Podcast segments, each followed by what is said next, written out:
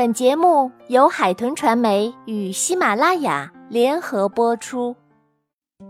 亲爱的小朋友们，大家好，这里是安娜妈咪教育公益电台，我是你们熟悉的安娜妈咪。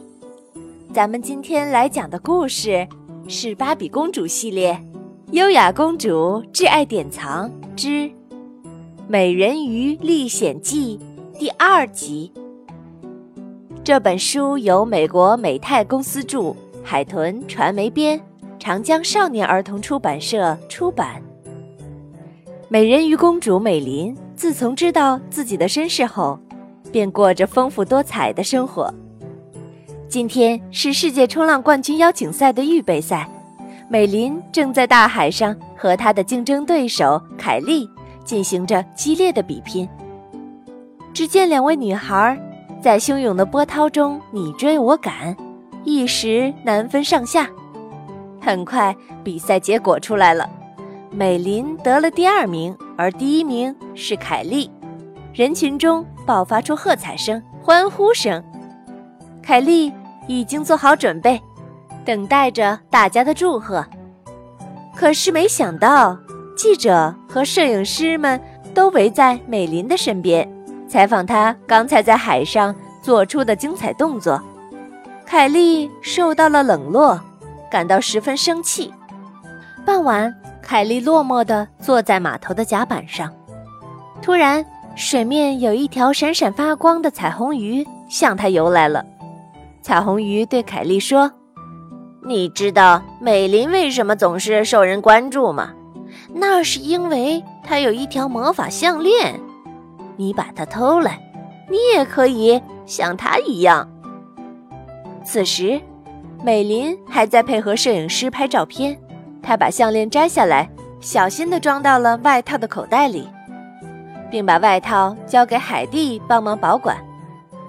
凯莉趁海蒂取食物的时候，假装帮忙整理美琳的衣服，偷偷拿走了项链。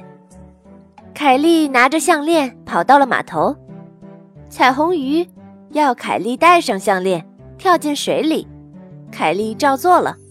现在跟着我说，彩虹鱼命令道：“我希望变成美人鱼。”凯莉感到很疑惑，但她仍然服从了彩虹鱼的命令。紧接着，一团彩光包围着她，凯莉的双腿变成了一条闪闪发光的鱼尾。他觉得一阵眩晕，不知不觉的就跟着彩虹鱼向海水的深处游去。在凯莉的眼前，突然出现了一个巨大的漩涡。彩虹鱼大声的喊道：“陛下，我给你带来了一个女孩。”凯莉迟疑的靠近了漩涡，突然，彩虹鱼用力的把她推了下去。瞬间，一个长着红色尾巴的人鱼。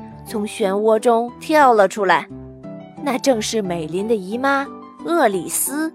啊哈！我自由了！厄里斯大声地喊道。而此时，美琳正在沙滩上焦急地寻找着她的项链，她一寸一寸地在沙滩上找着。好朋友范伦和海蒂无助地跟在后面，他们找了整整一个晚上。正在美林快要绝望的时候，小海狮斯诺来了。听了斯诺的讲述，美林明白了事情的经过。美林游到海底，找到了凯莉。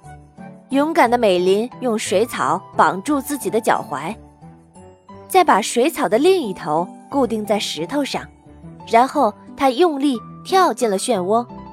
凯莉很快弹了出来。他发现美琳陷进了漩涡，凯莉用力地向上拉紧水草，美琳也凭借着自己的意志往上爬。经过一番努力，两个女孩终于爬出了漩涡。在海蓝王国里，美琳的妈妈卡丽莎和四位专使官正忙着为即将开始的海潮庆典做准备。还有一个小时，万众瞩目的时刻就要到来了。就在这时，厄里斯带着占星鱼们从黑暗中游了出来，他对着卡丽莎发出了一道魔光，卡丽莎的尾巴突然变得像石头一样重，沉重的尾巴拖着它沉入了海底。厄里斯又向专使官们发起了攻击，最终厄里斯胜利了。如果正午的时候他坐到王座上，获得了海丽素的魔力，他就能控制整个海洋了。但是善良的小海豚祖玛找到了美林，听到妈妈出事的消息，美林马上和凯莉潜入海底寻找妈妈。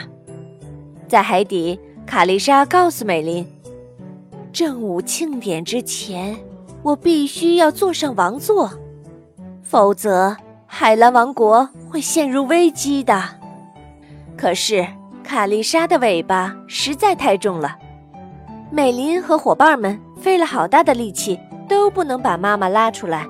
美林决定代替妈妈去参加庆典。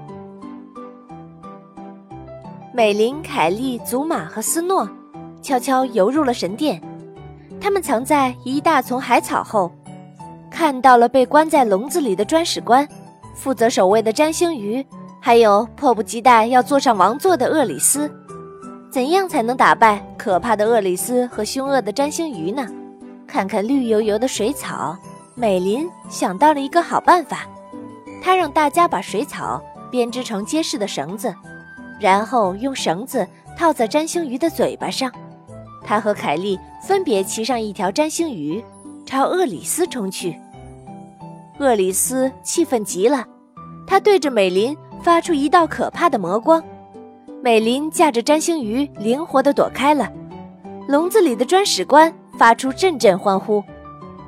快要到正午了，阳光一寸寸地靠近了神殿的第一颗宝石。美林抓紧机会，赶紧坐到了王座上。可是，厄里斯立刻射出一道魔光，宝石粉碎了。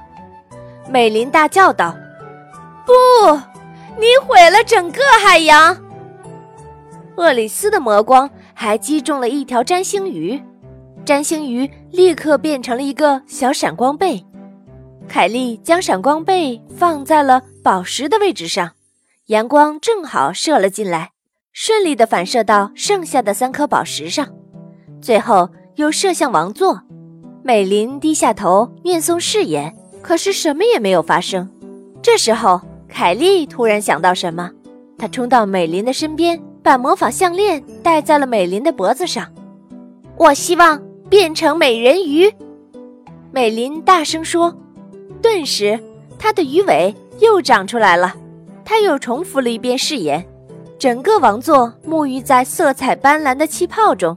海丽素生成的浪花围绕着美林，她的头发和尾巴变得比以前更加耀眼了。厄里斯不甘心，他对着美林射出一道强力的魔光，可是魔光一碰到海丽素的光辉，立刻反弹了回来。厄里斯被自己的邪恶魔法击晕了。美林用自己的智慧救出了妈妈。我真为你感到骄傲，我的孩子。卡丽莎边说边把美林抱在怀里。经过了庆典仪式，美林不再需要项链来帮助自己变身了。她把项链送给了凯莉。从此以后，凯莉也可以在陆地和海底自由穿梭了。好了，亲爱的小朋友们，今天的故事就为你讲到这儿，咱们下次再见吧。